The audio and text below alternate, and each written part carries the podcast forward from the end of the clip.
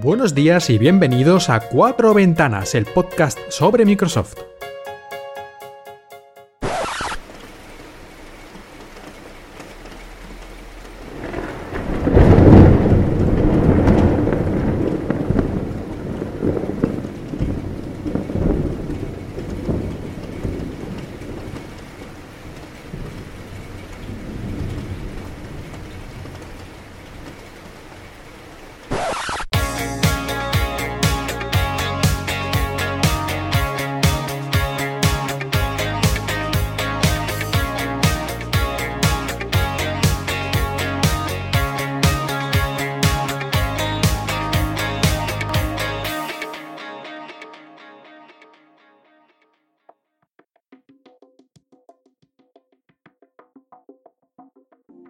Buenos días y bienvenidos a otro episodio de Cuatro Ventanas, tu podcast sobre Microsoft, aquí en Emilcar FM.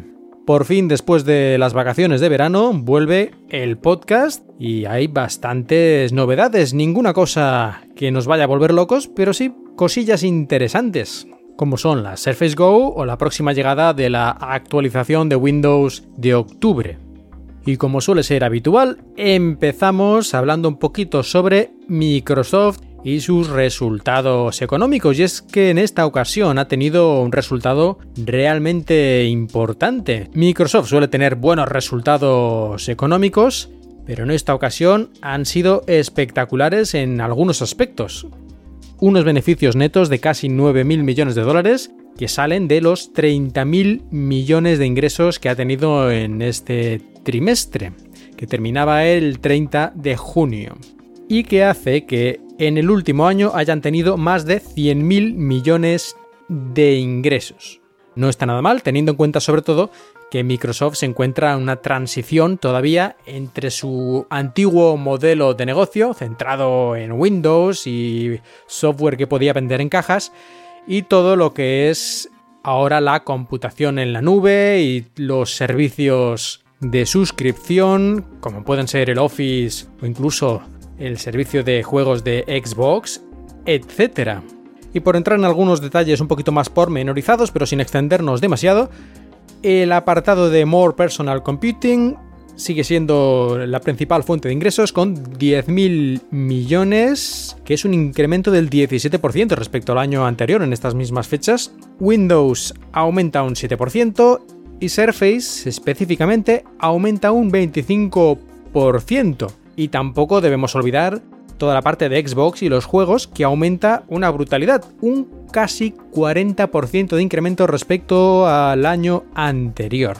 En cuanto a productividad y negocios, donde están el Office, el LinkedIn, Dynamics y muchas otras cosas, también aumenta un 13% hasta los 10.000 millones. Concretamente Office 365 en este apartado comercial de negocios aumenta cerca del 40% en cuanto a ingresos.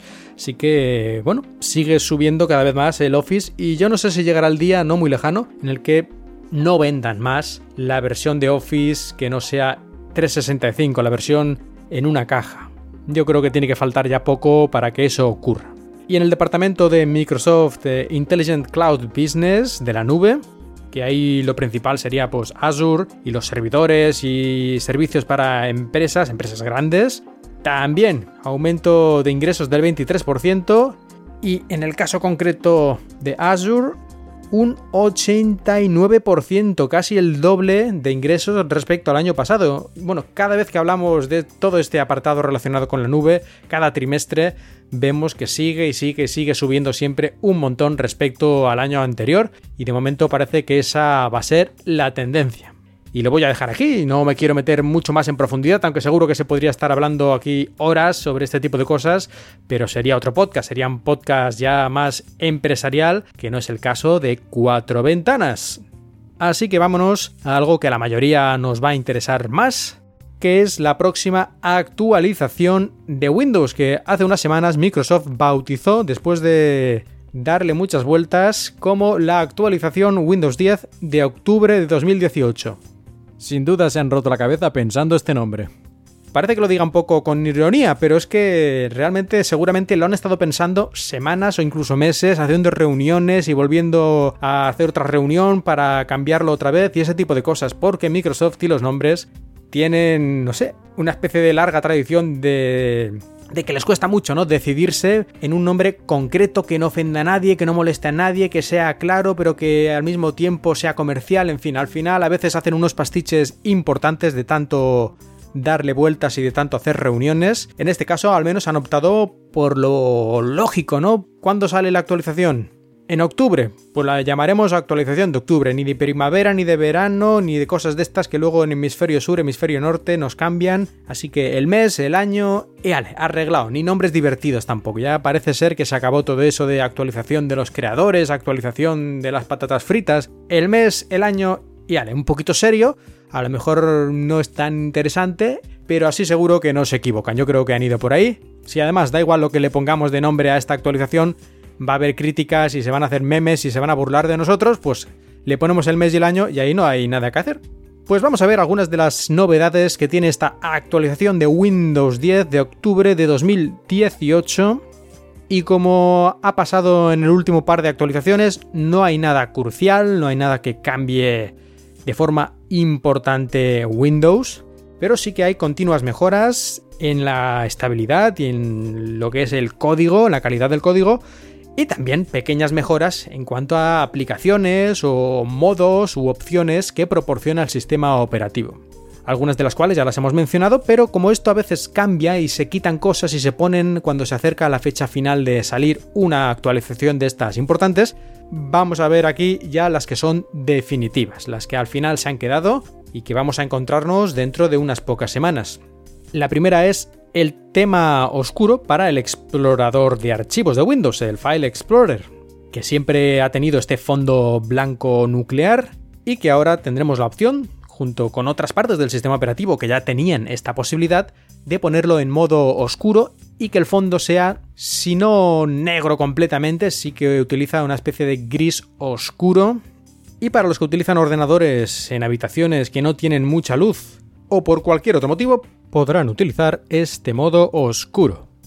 Otra novedad está relacionada con mejoras en el sistema de búsqueda.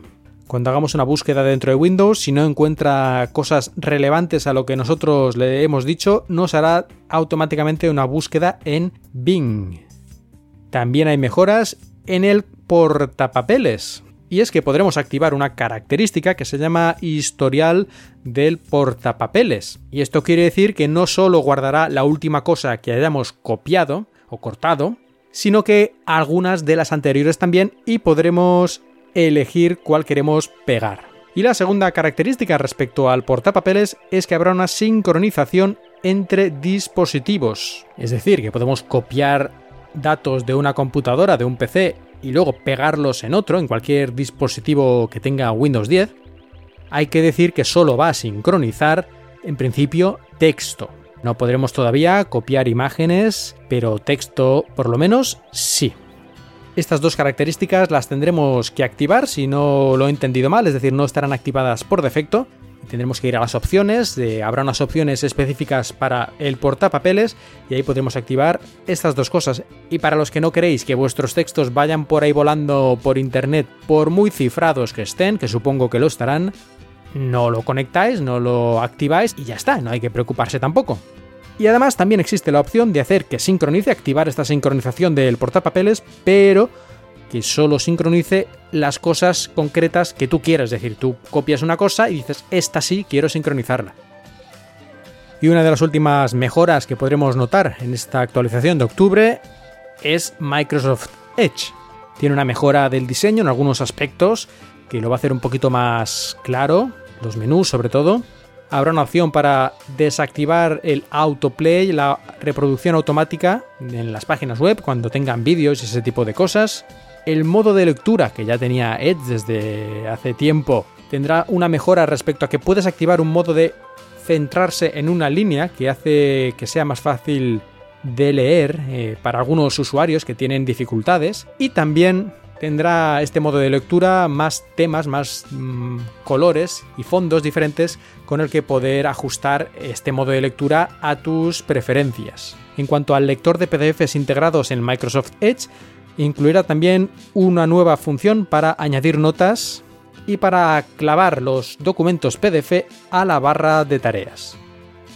El Notepad, el Microsoft Notepad, el blog de notas, también va a tener novedades y eso que parece que sea una cosa como del año del catapum, que esto ya es una cosa que debería tender a desaparecer incluso, pero no, hay muchos usuarios que lo utilizan por su simplicidad porque no te distrae nada y apenas puedes hacer poco más que escribir, le van a poner algunas pequeñas mejoras como que ahora soportará el tipo de fin de línea que utilizan los ordenadores Linux, Unix, y también los Macintosh, así que si copiamos texto de uno de estos lugares lo podremos ver correctamente. También van a incluir una opción para hacer zoom y hacer que las líneas se vayan ajustando automáticamente.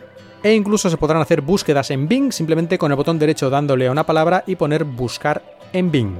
En versiones anteriores de Windows se ha criticado, o al menos algunos usuarios parece ser que han tenido problemas con las actualizaciones de Windows, que se actualizaba cuando tú estabas trabajando, cuando no tenías tiempo para hacer esas tonterías de actualizar Windows, que a lo mejor estaba ahí 10 minutos o 20 haciendo sus cosas y tú tenías que trabajar. Parece ser que, aunque a mí personalmente eso no me ha ocurrido jamás, pero había gente a la que sí le ha ocurrido, pues van a... Microsoft se ha puesto seria con este tema y han hecho algunos cambios para intentar minimizar este tipo de, de casos.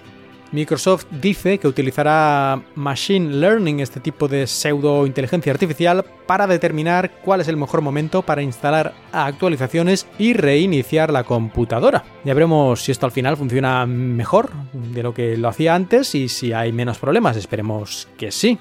Y termino con una lista así más rapidilla de otros pequeños cambios. El Windows Defender Security Center ahora lo van a cambiar de nombre y se va a llamar simplemente Windows Security, seguridad de Windows.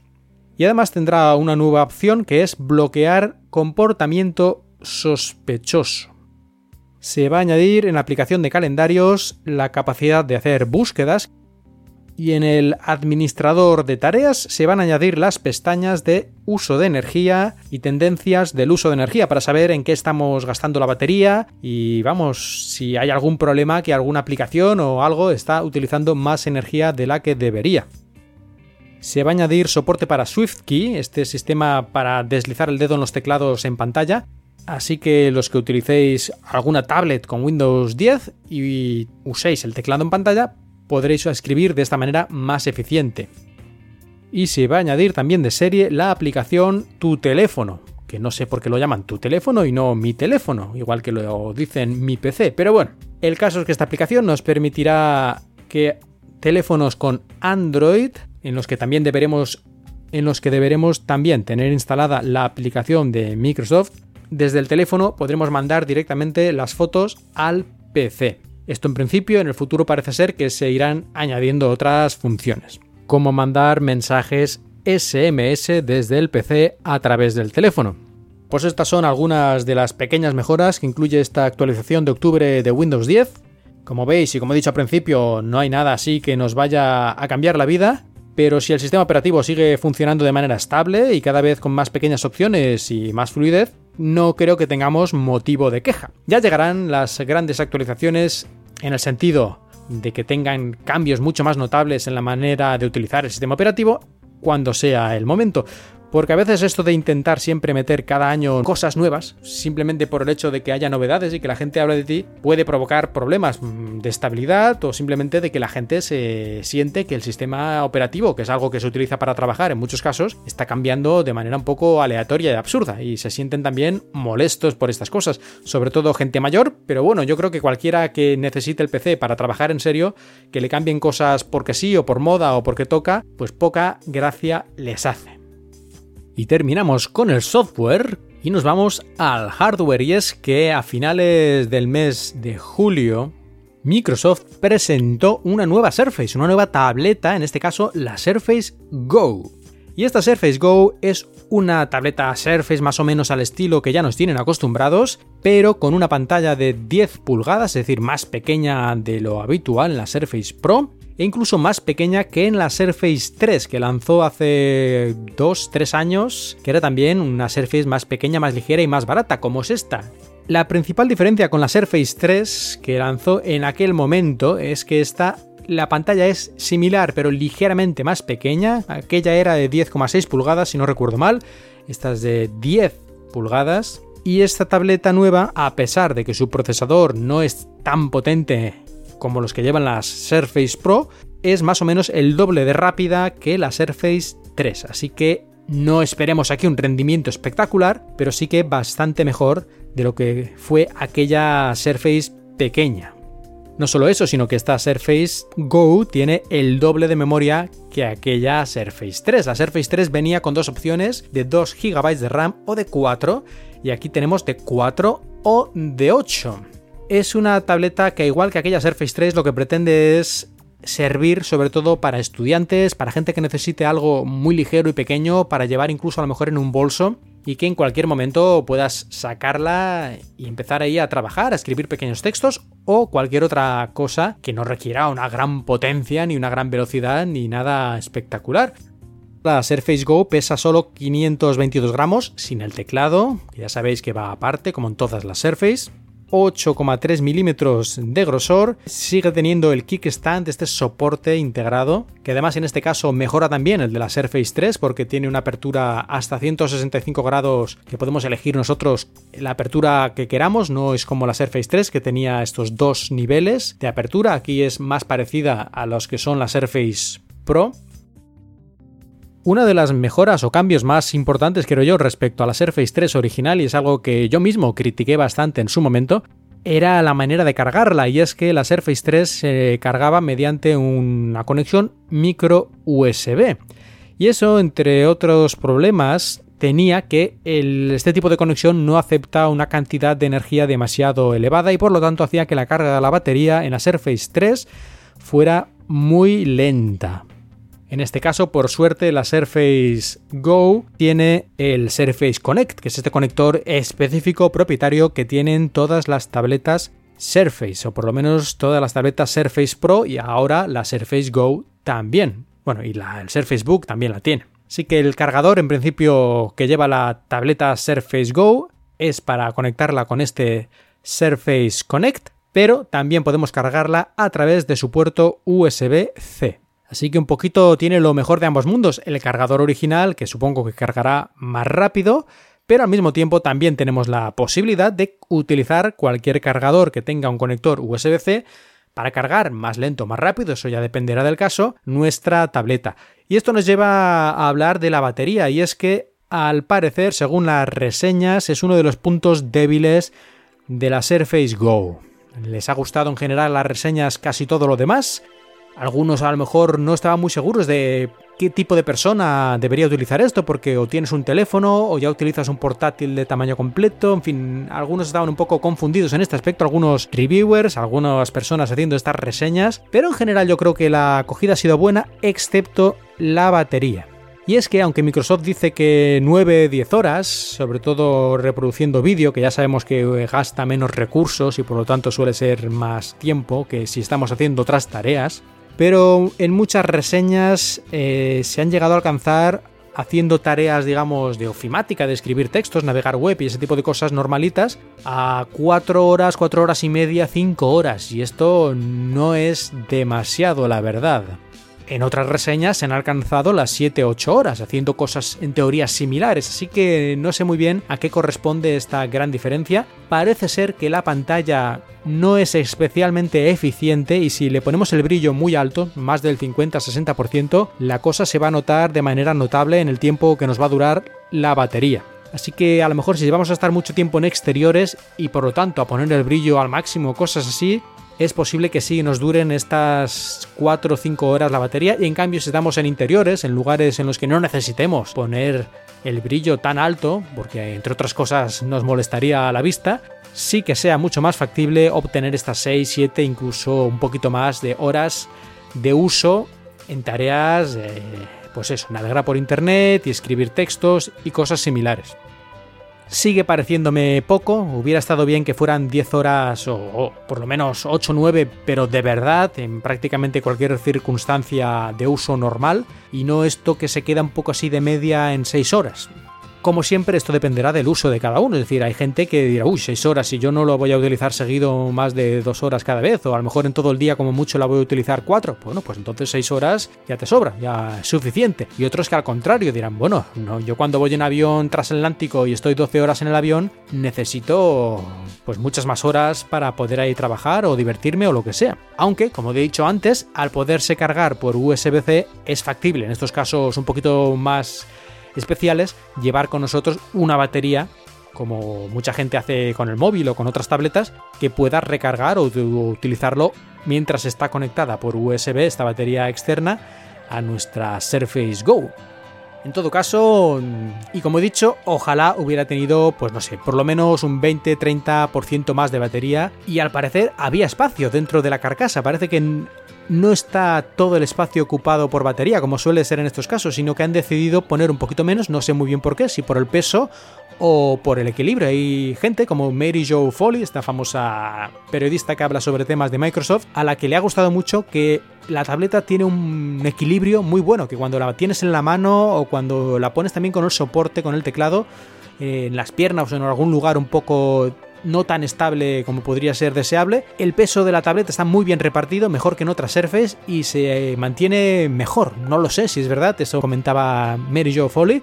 No sé si esto tiene relación realmente con el que no hayan aprovechado todo el espacio para poner batería, pero bueno, es algo que hay que tener en cuenta, así que hay que decirlo. Y en relación a si debemos elegir la versión de 4 GB de RAM o la versión de 8 GB de RAM, hay gente que ya desde el principio, antes de incluso de probar la Surface Go, decía que 4 GB de RAM hoy en día era algo prácticamente inusable e inútil. Hay pruebas con vídeos de gente utilizando la versión de 4 GB por internet y funciona razonablemente bien sin ningún problema digno de mención. Dependerá, como siempre, de lo que estés haciendo, de los programas que utilices, pero ahí se muestra pues navegando por internet y utilizando el Office y viendo vídeos del YouTube y todo ese tipo de cosas y no hay absolutamente ningún problema, por lo menos en los vídeos que yo he visto de gente utilizando esta versión. Yo de todas formas, si el precio no es un gran impedimento, sigo recomendando la que tiene 8 GB de RAM, no solo por la memoria RAM extra, que siempre puede ser útil, aunque a lo mejor en principio pues no vayas a utilizarla de manera muy intensiva, sino también porque la versión de 8 GB de RAM, los 128 GB que lleva de almacenamiento son bastante más rápidos, llevan un interface de conexión bastante más rápido que la versión de 4 GB. La versión de 4 GB lleva una conexión que es más parecida a lo que se lleva en los teléfonos, es una conexión de tipo eMMC. Y en cambio la versión Surface Go con 8 GB de RAM, la conexión que lleva a su memoria de almacenamiento es como la que llevan los PCs de, con un SSD y por lo tanto mucho más rápida. En cuanto al precio, tenemos la versión de 4 GB de RAM y 64 de almacenamiento, está en España a 450 euros. La versión de 8 GB y 128 está a 600 euros. Y el teclado está a 100 euros, aunque hay una versión de estas con alcantara, con este tejido así como más suave, que está un poquito más caro. Y luego el lápiz, que no viene tampoco de serie, este Surface Pen está a 110 euros. Pues esto es la Surface Go, es una Surface en cuanto a calidad y diseño como la Surface Pro, con menos potencia, pero suficiente para muchos usos, y con menos precio, bastante menos precio, que también hay que valorarlo todo. Punto negativo más importante, la batería, según muchos comentan, punto positivo más importante, seguramente la portabilidad extra que te da el menor tamaño y el menor peso. Yo creo que en el futuro Microsoft acabará sacando una tableta Surface con un procesador ARM que permitirá que tengamos un poco lo mejor de ambos mundos, una potencia similar a una tableta Surface Pro, no tanto, pero similar, y al mismo tiempo una batería, una duración de batería mucho mayor. Luego, dentro de un rato, mencionaré algunas presentaciones de nuevos equipos que se han hecho en la feria IFA en Alemania y veréis dónde yo creo que va a ir en el futuro la Surface Go o productos similares que saque Microsoft. y si no lo ha hecho todavía yo creo que es porque el hardware, los procesadores de este tipo con suficiente potencia no están listos todavía, tal vez el año que viene o tal vez dentro de un par de años. Y antes de terminar con la Surface Go, un par de cosillas que hay que recordar respecto a la parte de software, porque lleva Windows 10, pero es Windows 10 S, es decir, Windows 10 con este modo S activado por defecto y que significa que solo podemos utilizar las aplicaciones de la tienda de Windows. Podemos desconectar este modo S y tener un Windows 10 normal, en el que podemos utilizar todas las aplicaciones. De todas formas, yo siempre recomiendo intentar utilizar el equipo con Windows 10 S activado, con el modo S activado, y si podemos hacerlo, si para nosotros no representa un gran dolor de cabeza o realmente necesitamos otro software, mejor dejarlo así, va a ser más seguro, va a ser más rápido y seguramente nos ahorraremos algunos problemas que pudiera haber de seguridad. Es cuestión de probarlo unos días y si ves que no, que, no te puedes adaptar, que no hay alternativas, que lo que necesitas, pues lo necesitas y ya está, en ese caso desactivas el modo S, que no cuesta nada, se hace en un par de minutos y es gratis, y ya está, ya tienes un PC con el Windows completo de toda la vida. Y respecto al software, otra cosa importante, aunque Microsoft no le ha dado demasiado bombo, es que en esta tableta, en esta Surface Go, al ser la pantalla de menos de 10,1 pulgadas, se pueden utilizar las aplicaciones Office Mobile de manera gratuita con casi todas sus opciones. Microsoft puso en ese tamaño de pantalla 10,1 el límite entre que podías utilizar Office Mobile gratis o había ya que tener una suscripción obligatoria a Office 365. Por ejemplo, todos los teléfonos y la mayoría de las tabletas pueden utilizar Office Mobile gratuitamente, excepto unas pequeñas opciones que requieren Office 365. Pero las tabletas Surface hasta ahora, incluyendo la Surface 3, no podían utilizarlo porque la pantalla era más de 10,1. Pues en este caso, como es 10 pulgadas exactas, sí se puede, así que una de las cosas que yo creo que cualquier usuario que tenga una Surface Go y no tenga ya una suscripción de Office 365, debería, una de las primeras cosas es instalar estas versiones mobile de Office, que además como están preparadas especialmente para pantallas táctiles, se pueden utilizar sin el teclado de manera mucho más eh, cómoda. Así que esto es algo que hay que tener en cuenta. Y realmente, como he dicho antes, no sé por qué Microsoft no lo repite más. Parece que prefiere que la gente no lo sepa. Supongo que para que le compre más Office 365. No lo sé. Y ahora sí, dejamos atrás la Surface Go. Y de la Surface Go vamos a otro nuevo hardware que se presentó en la feria IFA en Alemania. Y en este caso, lo que mencionaba hace un momento, nos vamos hacia Windows on ARM, Windows funcionando sobre procesadores ARM, que los que han salido hasta el momento tienen buena duración de batería y el hardware en sí está bien, pero tienen el defecto principal de que su potencia es muy justita, incluso bastante más lento que esta Surface Go. Estos equipos que hemos tenido hasta el momento utilizaban el Snapdragon 835, que ya es un procesador con más de un año de antigüedad, pero ya se ha anunciado en la feria IFA el primer equipo con Snapdragon 850, que es una versión del 845, que es el ultimísimo procesador de Qualcomm y que apenas en estos momentos están empezando a salir los primeros teléfonos que lo llevan, el 845. En este caso el 850 es muy similar al 845, pero está hecho para que funcione a una mayor velocidad y algunos otros pequeñísimos arreglos para que sea más adecuado utilizarlo en tabletas o en pequeños portátiles y ultraportátiles.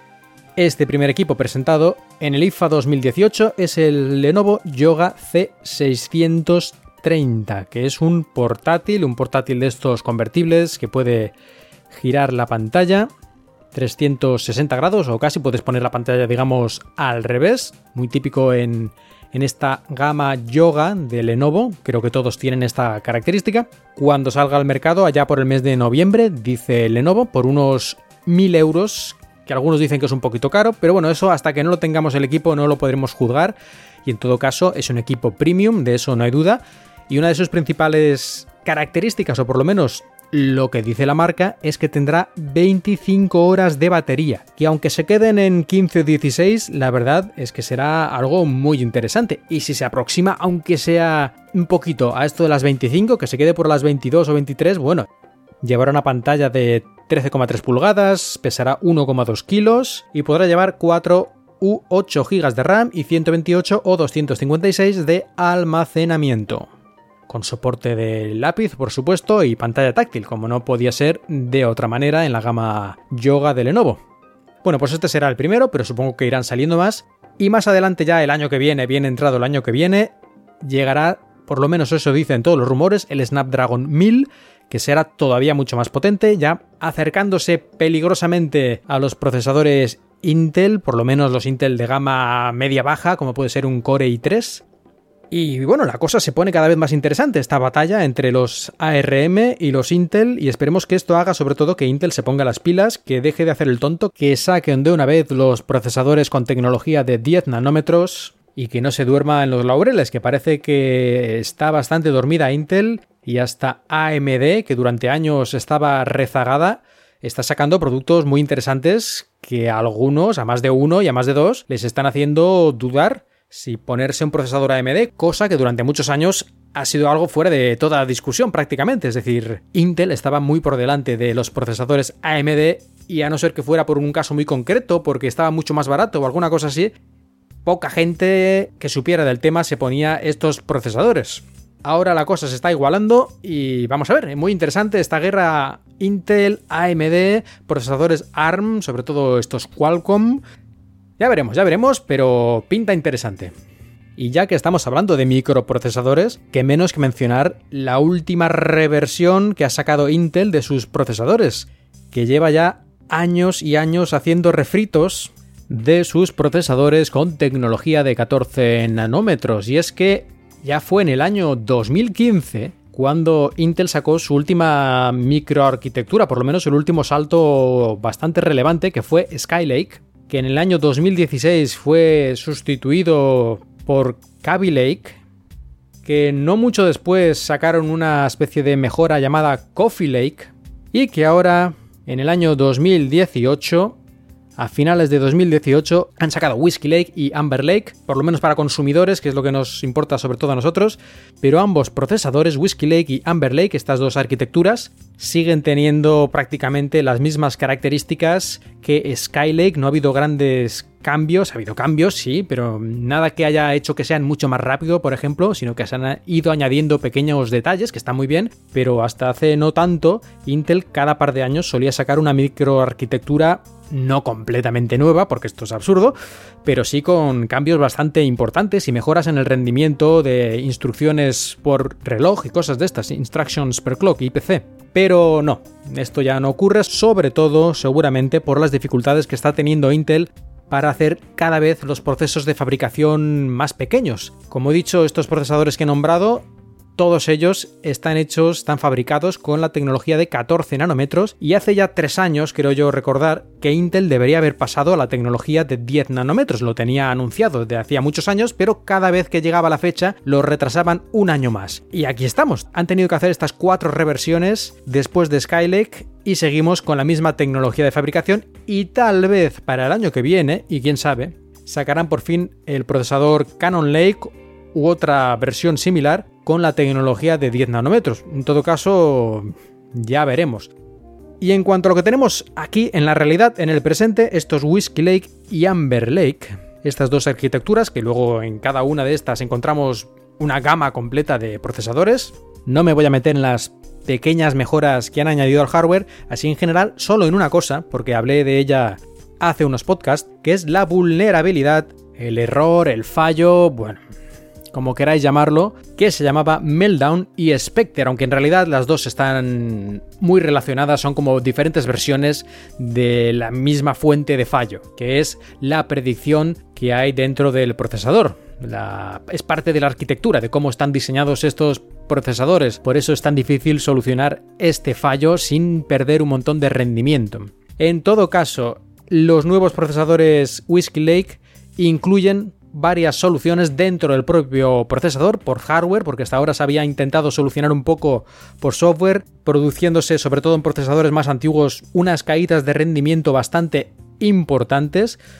Pues en estos procesadores nuevos esto se soluciona en parte dentro del propio hardware Es un poquito más complicado de lo que estoy diciendo porque eh, hay varias variantes de este fallo y cada una hay que solucionarla de una forma diferente, pero en todo caso se han introducido en el hardware varias mejoras para solucionar o mitigar, como dicen a veces, porque no es una solución, sino simplemente lo hace muchísimo más difícil que ocurran este tipo de fallos y nos puedan robar información los hackers, por decirlo de forma un tanto pintoresca. Pero ojo, porque he mencionado que esta solución de hardware, estas mejoras para prevenir o mejorar la resistencia ante estos fallos de Meltdown y Spectre, están en los procesadores de la línea de la arquitectura Whiskey Lake, pero he dicho que había dos, se habían presentado dos nuevas arquitecturas que ya están saliendo en estos momentos en muchos PCs, y la otra era Amber Lake, que está especialmente pensada esta arquitectura para consumos muy bajos de 5 vatios y cosas así, es decir, es la que tiene menos potencia para computadoras y tabletas super portátiles. Pues en este caso Amber Lake no tiene ninguna de estas mejoras, de estas protecciones especiales dentro del hardware contra Meltdown y Spectre. Y básicamente, por decirlo sencillamente, Amber Lake es lo mismo que teníamos hasta ahora. Es el mismo procesador, ahí diría yo que no han cambiado prácticamente nada. Así que el, que, el único de los dos en los que realmente han hecho algunos pequeños cambios en el hardware para proteger contra las vulnerabilidades es Whiskey Lake, que quede claro. Y de hecho, incluso Whiskey Lake no tiene todas las protecciones posibles de momento. Aunque ya han dicho que en las siguientes versiones, las siguientes líneas de procesadores del próximo año irán añadiendo más cosas, pero incluso en este momento la versión del procesador para servidores, que se llama esta línea, esta arquitectura, se llama Cascade Lake, tiene más protecciones. Es decir, como los servidores son los más vulnerables a este tipo de problemática porque dentro de un servidor pueden estar corriendo programas de muchas personas diferentes y una de ellas podría ser una persona maligna y ponerte ahí un programa utilizando estos fallos para robar información a los demás que están utilizando ese mismo servidor, pues como es mucho más probable que algo así ocurra que en tu casa, que estás tú solo como usuario normalmente, se ve que Intel ha considerado prioritario poner en este servidor, en este procesador para servidores, esta arquitectura Cascade Lake, más protecciones dentro del hardware, que en el futuro supongo se irán añadiendo también a las versiones, digamos, para consumidores, pero de momento es lo que hay. ¿Esto qué cambia? Mm, pues nada, si queréis compraros un PC, pues lo compráis uno que tenga este Whiskey Lake, arquitectura Whiskey Lake en su interior, que si ha salido hace poquito, va a salir dentro de poco, casi seguro que lo va a tener, aunque mejor lo comprobáis. Y ya está, tampoco se puede hacer nada más. Si vale la pena esperarse a que saquen la siguiente línea, la siguiente arquitectura dentro de, yo que sé, 6 o 7, 8 meses o un año, pues para un usuario normal, ya lo dije cuando salió la vulnerabilidad y la explicamos en el programa, que no vale la pena porque los riesgos son relativamente bajos, aunque existen y es mejor estar preparado por si acaso, pero tampoco hay que darle excesivas vueltas.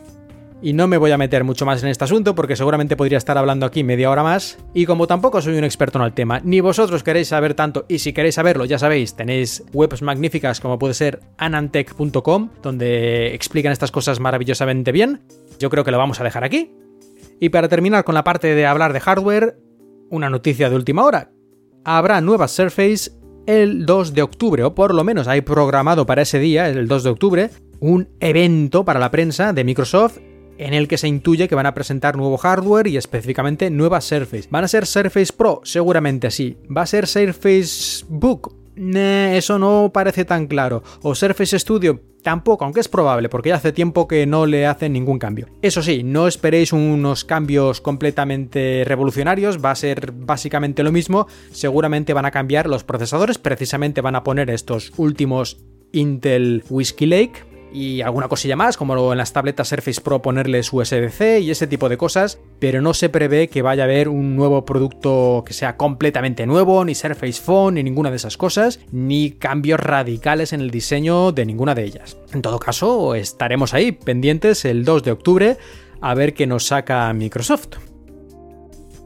Y vamos a hablar de Xbox, de los juegos, porque hace unas semanas Microsoft lanzó un nuevo servicio llamado Xbox All Access, que es una especie de suscripción. Y diréis, ya tenía la suscripción del Xbox Game Pass, este servicio tipo Netflix pero de videojuegos, que podías utilizar en tu Xbox y en tu PC. Pero esto es un paso más allá, porque esto en realidad, esta suscripción no solo es de juegos, sino también incluye el hardware, es decir, tú pagas cada mes y a cambio te dan una consola Xbox, la suscripción al servicio online Xbox Live Gold y el Xbox Game Pass. Así que te lo dan todo, te lo dan todo en un pack, tú no tienes que pagar nada, digamos, de entrada. Cada mes tú pagas tu suscripción y ya está. En principio, si quieres una Xbox One S, son 22 dólares al mes durante dos años. Es una suscripción, digamos, que además de pagar este precio, tienes un periodo de permanencia, eh, al menos así lo entiendo yo. Y si quieres una Xbox One X, en ese caso tienes que pagar 35 dólares al mes, también durante dos años. ¿Y qué pasa cuando termina este periodo? Cuando ya han pasado los dos años pagando cada mes. La consola es tuya, te la puedes quedar. Si calculas solo el precio de la consola, lógicamente esto te sale más caro, pero si calculas el Xbox Live y el Xbox Game Pass, es un precio bastante más que razonable. Así que esto en principio estará disponible en Estados Unidos, como suele pasar en estos casos. Ya veremos si llega a Europa o a otros lugares, pero me parece a mí bastante interesante. Ya veremos este experimento cómo va. Y esperemos que le vaya mejor que lo que hacía con las Surface, porque en Estados Unidos también había un servicio similar en el que pagabas una suscripción para tener una Surface, una tableta Surface, una Surface Pro, y Microsoft ha decidido que ya no va a continuar con ese programa, así que ahora hace algo similar en cierta manera con la Xbox, no sé, ya veremos, es un mercado diferente y yo creo que va a tener aquí mucho más lógica, mucho más sentido. Desde veintipocos dólares al mes tienes todo lo necesario para jugar a un montón de juegos, porque no solo es el hardware, sino tienes también el online y la colección de más de 100 juegos que es el Game Pass. Y llegamos así a la sección de noticias breves y curiosidades.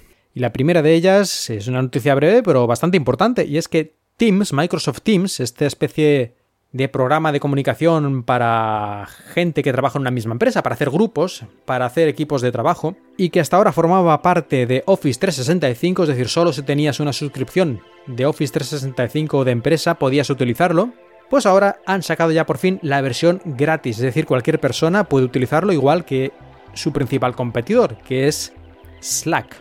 Aquí en Emilcar FM, mismamente, nos hemos pasado de Slack, que hemos utilizado durante años para comunicarnos entre nosotros, los compañeros y Emilcar y toda la gente que trabajamos y colaboramos aquí en Emilcar FM, pues hemos pasado de Slack a Microsoft Teams, porque ahora no hay que pagar y te da unas condiciones más ventajosas de las que daba Slack.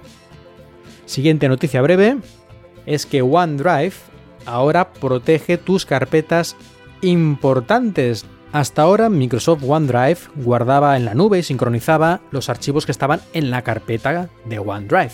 Pero a partir de ahora, como hacía OneDrive for Business desde hace un tiempo, también sincroniza tu carpeta de documentos, todo lo que tengas en tu escritorio, en mis imágenes, y así, mm, digamos que esto en cierta manera suple a otros programas que había de backup, de copia de seguridad online, de manera bastante sencilla y barata. Lo único, bueno, el espacio, pero por ejemplo, si tienes una suscripción a Office 365 que incluye un terabyte de almacenamiento en OneDrive, muy probablemente tus documentos, tus fotos y tu escritorio no sean un terabyte. Así que podrás tener sincronizado y guardado en la nube todos tus documentos si así lo deseas, porque no es obligatorio, puedes deshabilitarlo.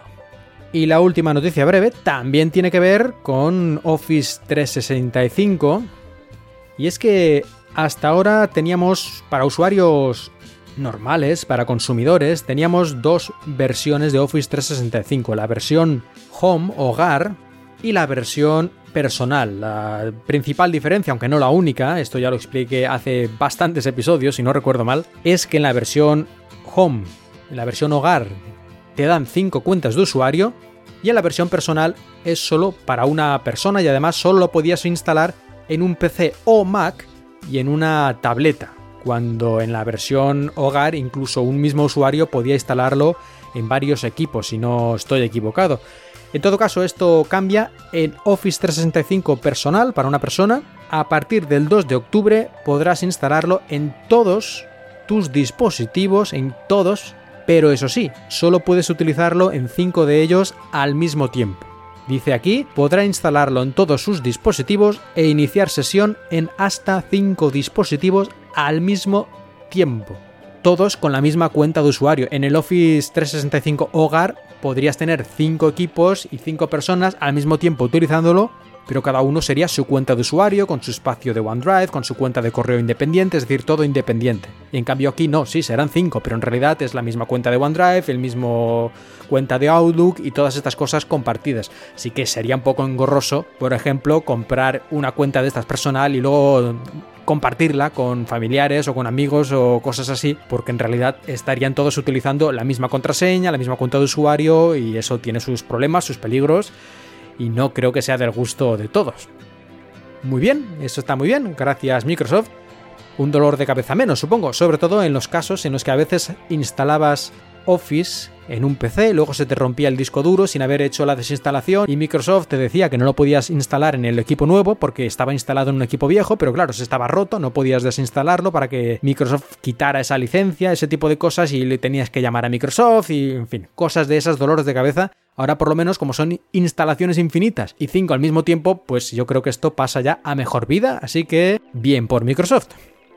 Y vamos a los consejos y recomendaciones y esta es un clásico, pero que yo mismo prácticamente no utilizaba nunca porque ni me acordaba que existía, aunque creo que lo había utilizado hace años, pero se me olvidó esas cosas que pasan. Y es la herramienta para hacer copias de la pantalla, para hacer eh, capturas de pantalla. Y es que el conjunto de teclas que hay que utilizar para hacer esto de forma muy rápida es la tecla de Windows, la tecla de mayúsculas, Shift, y la letra S. Apretamos estas tres al mismo tiempo y si estás en una de las últimas versiones de Windows 10, te aparece una crucecita para que hagas un rectángulo seleccionando qué parte de la pantalla quieres copiar, quieres capturar. Esto es muy útil si quieres poner una captura de una parte de la pantalla para mostrárselo a alguien y ponerla en un correo electrónico o en un tweet o en cualquier otro lugar similar. Aprietas las tres teclas, capturas el cuadradito y control V, pegar y se pone esa imagen donde tú lo necesites. Es muy cómodo, muy práctico y yo lo utilizo últimamente bastante desde que lo he vuelto a recordar. Y además, en la próxima versión de Windows, en esta de octubre, que tiene que salir en unas semanas, se ha mejorado el sistema de captura de pantallas y se le han añadido nuevas opciones. Cuando pulsemos la combinación de Windows mayúsculas S, se nos van a abrir más opciones, como por ejemplo hacer un recorte pero con la forma exacta, no solo rectangular, que nosotros queramos. Y también habrá un botón de hacer la captura de la pantalla completa. No tendremos que hacer un rectángulo de toda la pantalla, sino apretando el botón ya nos tomará la pantalla completa. La siguiente recomendación, que es bastante curiosa, es el Microsoft Font Maker App, una aplicación de Microsoft para hacer tu propia fuente, tu propia letra y luego poder utilizarla en cualquier programa de Windows, poder poner esa letra cuando tú escribes que tenga ese formato, esa forma. Y es muy interesante y muy sencillo al mismo tiempo. En cualquier equipo con Windows 10 y que tenga soporte para un pen, para un lápiz, para input de Windows Ink, abres esta aplicación y lo que te pide es dibujar cada una de las letras a mano, como tú quieras, la forma que tú quieras, tu propia letra normal o una especial que te guste más. Tú cada una de las letras A, B, C lo dibujas con lápiz y luego con unas pequeñas opciones para ajustar pues la distancia entre las letras y otras cosas similares, te crea tu propia fuente, una fuente, un tipo de letra que tú mismo has hecho y que luego puedes utilizar. O la puedes incluso mandar a amigos o familiares para que te puedan copiar la letra. Es una manera muy sencilla y al alcance de cualquiera de crear tu propio tipo de letra. Una aplicación que podéis descargar desde la tienda Microsoft, la tienda de aplicaciones Microsoft. Y también me gustaría recomendar otra aplicación, en este caso muy conocida, eh, seguro que la conocéis, incluso algunos a lo mejor la estáis utilizando, que es el Microsoft Edge, el navegador de Windows, pero la versión de Android. Y es que lo utilizo como navegador principal en mi teléfono Android y a mí me gusta, me gusta mucho.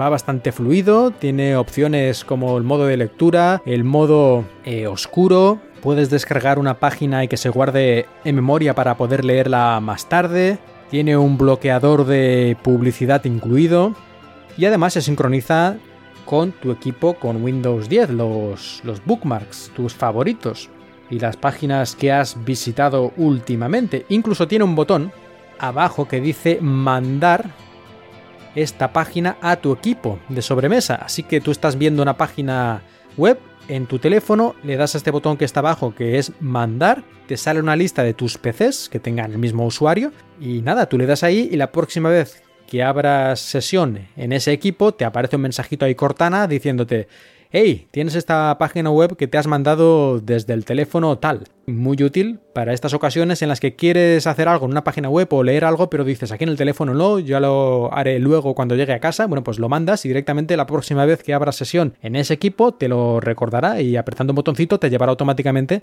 a esa web. No sé, a mí me gusta, de momento no tengo ninguna pega importante con el Microsoft Edge de Android y además lo van mejorando constantemente. En los últimos meses eh, se han añadido muchas de estas cosas que he mencionado ahora. Si no lo habéis probado, yo lo probaría. Si no os gusta, pues lo desinstaláis y ahí se queda. Pero sin duda, una de las aplicaciones más interesantes de las que muchas que tiene Microsoft para Android. De hecho, hace poco ya pasó de los 5 millones de descargas. Y eso que mucha gente dice, uy, navegador y Microsoft en la misma frase, no lo voy a probar porque esto me recuerda a los años 90, principios de los 2000, cuando estaba Internet Explorer. Por suerte, mucho tiempo ha pasado desde esa época, mucha agua ha caído y no tiene nada que ver lo que estamos viendo ahora con lo de aquella época, así que si todavía tenéis algún prejuicio de este tipo, yo en serio lo digo, lo repito, probad Microsoft Edge para Android, que lo peor que puede pasar es que nos guste y lo desinstaléis, pero yo creo que es muy probable que os acabéis acostumbrando. Y vamos ya terminando el podcast, pero me gustaría comentar, me gustaría hablar de algo que me ocurrió durante estas vacaciones de verano y que creo recordar ya puse algún tuit al respecto. Y es que cuando llegué al pueblo de mi mujer, lo primero que me dieron casi después de aterrizar, poco después, fue un iPad, que tenía problemas, que no se iniciaba, que daba un mensaje raro, bueno, eso es lo que me dijeron. Y lo que es más curioso, al día siguiente otro familiar también vino y me trajo un iPad que también tenía un problema en cierta manera similar. También, toma, arréglalo tú. Y luego al tercer día otro distinto, otro familiar distinto me trajo otro iPad diferente, cada uno, además un modelo diferente de un año diferente, es decir, uno creo que era un iPad Air, el otro era un iPad 2, imaginad los años que tiene eso, y el otro era un iPad mini de primera generación que, bueno, en realidad es muy similar al iPad 2. En todo caso, tres iPads en tres días diferentes, toma, arréglalo, como si yo fuera técnico de Apple. O sea, yo ni siquiera soy en estos momentos usuario de productos Apple, aunque sí que lo he sido en el pasado. Sea como sea, a mí lo que más me llama la atención es que lo que había que hacer con estos tres productos era lo que ponía en la pantalla. Y en la pantalla de estos tres iPads, ¿qué ponía? Por favor, conéctelo a iTunes. Instalabas iTunes en tu PC, conectabas el iPad, decía que había que hacer una reinstalación de estas como lo llamen los de Apple, se descargaba automáticamente una imagen del sistema operativo de iOS, la versión que tocara, se instalaba automáticamente, se reiniciaba y ya está, te pedía pues eso, cuenta de usuario, iniciar sesión, este tipo de cosas, pero vamos, que ya estaba arreglado, es decir, no le pasaba nada y lo único que había que hacer era leer la pantalla, además aparecía un icono, este, el cable de iTunes, el simbolito, todo, o sea, era obvio. Pero no, ninguna de estas tres personas hizo lo que ponía escrito en la pantalla y me lo dieron a mí como si yo fuera una especie de gurú que fuera a hacer mis pases arcanos y a solucionar este problema, este misterio insoluble. En serio, yo no sé qué le pasa a la gente con la tecnología, que a veces parece que es que tengan miedo o pánico incluso. Es decir, aunque pongan en la pantalla, haz esto, como que se bloquean, que no quieren hacerlo porque pueden, yo creo que cualquiera puede hacer lo que yo hice. No hace falta, hombre, si fuera una persona a lo mejor de 90 años que en su vida ha utilizado una computadora, vale, puedo entenderlo. Pero estas personas eran todos más o menos de mi edad, más o menos 5 años, quiero decir que no es que fuera algo realmente que estuviera fuera de su mundo, ni mucho menos. Seguro que en sus trabajos utilizan todos PCs o Macs o lo que sea, y tienen todos teléfonos y iPhones y lo que haga falta. Es decir, no es algo tan extraño ni que esté fuera de su experiencia cotidiana. Pero como decía, yo creo que hay gente que cuando ve un mensaje que no es lo que han visto todos los días, ni siquiera se paran a pensar qué significa, por qué lo dice o algo que cualquiera puede hacer también, una búsqueda en un buscador de Internet. Y lo más probable es que tú le pongas eso y enseguida te salgan 10.000 páginas diciendo qué significa, qué hay que hacer, tutoriales con fotos, en todos los idiomas, en inglés, en español, en chino, lo que haga falta. Pero no, es más fácil dar tu equipo que con problemas a tu familiar o amigo que sabe, aunque ni siquiera sea informático, aunque ni siquiera tenga productos de Apple, nada, no importa, pero él sabe, este, este familiar es el manitas de la informática. Pues se lo damos a él. Yo sé que a algunos esto les parecerá que, bueno, que qué problema hay, que no pasa nada, que a ver, que por estar ahí media hora reinstalando cosas tampoco te vas a morir y les haces un favor, si no por eso, si no es porque a mí me moleste que me haga perder un tiempo precioso que yo estaba aquí en mi casa haciendo un trabajo importantísimo y me molestan aquí con estas tonterías. No es eso, simplemente me sorprende que algo tan sencillo, personas de una edad similar a la mía y que todos los días trabajan con computadoras y con teléfonos, no pueden hacer. Y como he dicho, yo creo que esto tiene que ser alguna especie de miedo atávico a ver si voy a tocar la tecla que no toca y esto no sé si explotar, pero se borra todo y ya hay que tirarlo a la basura. No lo sé. Esto al final yo creo que nos lleva a que la informática, a pesar de que siempre se dice que ahora cada vez es más fácil y todos estos sistemas operativos, todo, uy, esto haces cuatro clics y ya está, y un Mac es aún más fácil. Un Mac, bueno, es que sin leerte el manual y con los ojos cerrados, le das a un niño de tres años y en tres minutos te está ahí instalando aplicaciones y desinstalando y haciendo lo que haga falta sin, sin saber nada por ciencia infusa. Bueno, pues no, pues no. La informática sigue siendo algo relativamente complicado, hay que aprender a hacer las cosas y mucha gente se queda con esa sensación de que si toco la tecla que no es, a saber qué demonios va a pasar. Seguramente porque todavía no es tampoco muy fiable, no solo es complicado de utilizar, en cierta manera, sino además poco fiable. Muchas veces ocurren cosas en nuestros equipos, en nuestro software, en nuestro hardware, que no comprendemos, que muchos de nosotros decimos, ¿y aquí qué ha pasado? ¿Y esto por qué? ¿Y si yo no he hecho nada? ¿Y ahora se ha puesto todo esto en negro? Y, en fin, todo ese tipo de cosas al final van entrando en el subconsciente de la gente y la mayoría se quedan con, si yo esto no sé lo que es, que se apañe otro, yo admito magia negra, esto es magia negra. Queda mucho por recorrer, mucho camino por recorrer para que las cosas sean mucho más fiables, mucho más sencillas y a este paso yo creo que ya llegaremos para solucionar esto, tendremos que llegar a una inteligencia artificial que prácticamente la persona pueda hablar directamente con la computadora y decirle lo que quiere. Y no solo con la computadora sino que esto esté en la nube y que aunque se rompa ese hardware da igual, se rompe el PC, bueno, pues hablaré con la inteligencia artificial a través del móvil. O sea, siempre algo tendremos a mano y que me diga lo que tengo que hacer. Porque si no, veo muy complicado que la gente de la calle, los civiles, como dice Milgar, cambien en este aspecto. Creo que me ha quedado una reflexión bastante larga, a lo mejor un poco pesada, porque tampoco daba para mucho esta anécdota, pero seguro que es algo que os ha ocurrido a muchos de vosotros que os pidan esto de arréglame esto, arréglame lo otro, y tú dices, pero, pero vamos, que aquí si solo había que apretar dos teclas y ya está, ¿por qué no lo has hecho tú? Pues ahí estaremos por muchos años, así que paciencia, amigos y amigas.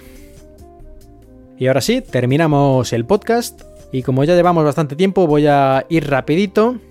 Y ya sabéis, si queréis ayudarme, si queréis darme algún pequeño empujoncito para que haga más episodios del podcast vía donaciones, lo podéis hacer en paypal.me barra. De vez en cuando recibo estas donaciones y yo siempre las agradezco muchísimo. No me voy a hacer rico con esto, desgraciadamente, porque oye, yo si pudiera, yo me, me apunto, ¿eh? yo firmo. Yo se me puedo hacer rico haciendo este podcast, yo firmo ahora mismo, pero creo que de momento la cosa está complicada y además, vistos algunos tweets que en los últimos días he visto por ahí rondando de gente que se ofendía porque un podcast quería ahora hacer de pago, aunque en realidad eran de pago solo los episodios muy antiguos, que los ponía en una especie de, pack todos juntos y lo vendía por un par de euros. Es decir, que realmente no estaba, no estaba convirtiéndose en un podcast de pago, sino era casi una manera de colaborar con el podcast y que te, bueno, que te dieran algo de manera psicológica. Pues gente enfadada, ofendida, gente que realmente la única palabra que hay para definirlo son gilipollas. Porque, a ver, te dan algo gratis durante años y luego cuando te quieren pedir, sea por una cosa o por otra, un euro si quieres escuchar episodios antiguos, o aunque fuera por episodios nuevos, es decir, el que hace el podcast por las razones que le salgan de las narices, de repente te quiere cobrar, pues tú pagas o no pagas, pero insultar o amenazar, o, a ver, que no tienes derecho a nada, payaso, que no eres nadie, que te lo estaban dando gratis, Arrodíllate ante mí, hijo de Jorel. Que está claro, que si te dan algo gratis, si te gusta, lo tomas, si no te gusta, lo dejas y te vas sin molestar a nadie, y si te quieren cobrar, pues si te interesa lo pagas, y si no, pues te vas a otro sitio. Pero lo de enfadarse o lo de insultar, ya bueno, esto ya no tiene nombre, es que es completamente absurdo. Pero así está el mundo, señores y señoras. Y para los que no queráis o no podáis colaborar mandando algún dinerillo suelto a paypal.me barra markmillian, siempre quedan las reviews, las reseñas en iTunes diciendo lo mucho que os gusta el podcast. Y si tenéis alguna queja, lo lógico es mandarlas primero a mi Twitter, arroba cuatro ventanas, pero bueno, si lo queréis poner también en la reseña, pues lo ponéis. Pero eso sí, por favor, por favor, ya que el podcast es gratis y no dais nada, pues ponedme cinco estrellitas. Y a ver si cae alguna reseña, que estoy en sequía, no sé si es porque es verano o por qué, pero hay una sequía tremenda de reseñas. No solo en mi podcast Cuatro Ventanas, sino también en un paseo por Shanghai, mi podcast sobre China. Ahora sí, terminamos el episodio de hoy. Muchísimas gracias por escuchar. Yo soy Mark Milian y os he hablado desde Shanghai. Puedes dejar comentarios en la web de la red de podcast emilcar.fm y en Twitter, arroba cuatro ventanas. La música que habéis escuchado durante este episodio pertenece a Serakina y Stereo Resonance, música con licencia Creative Commons.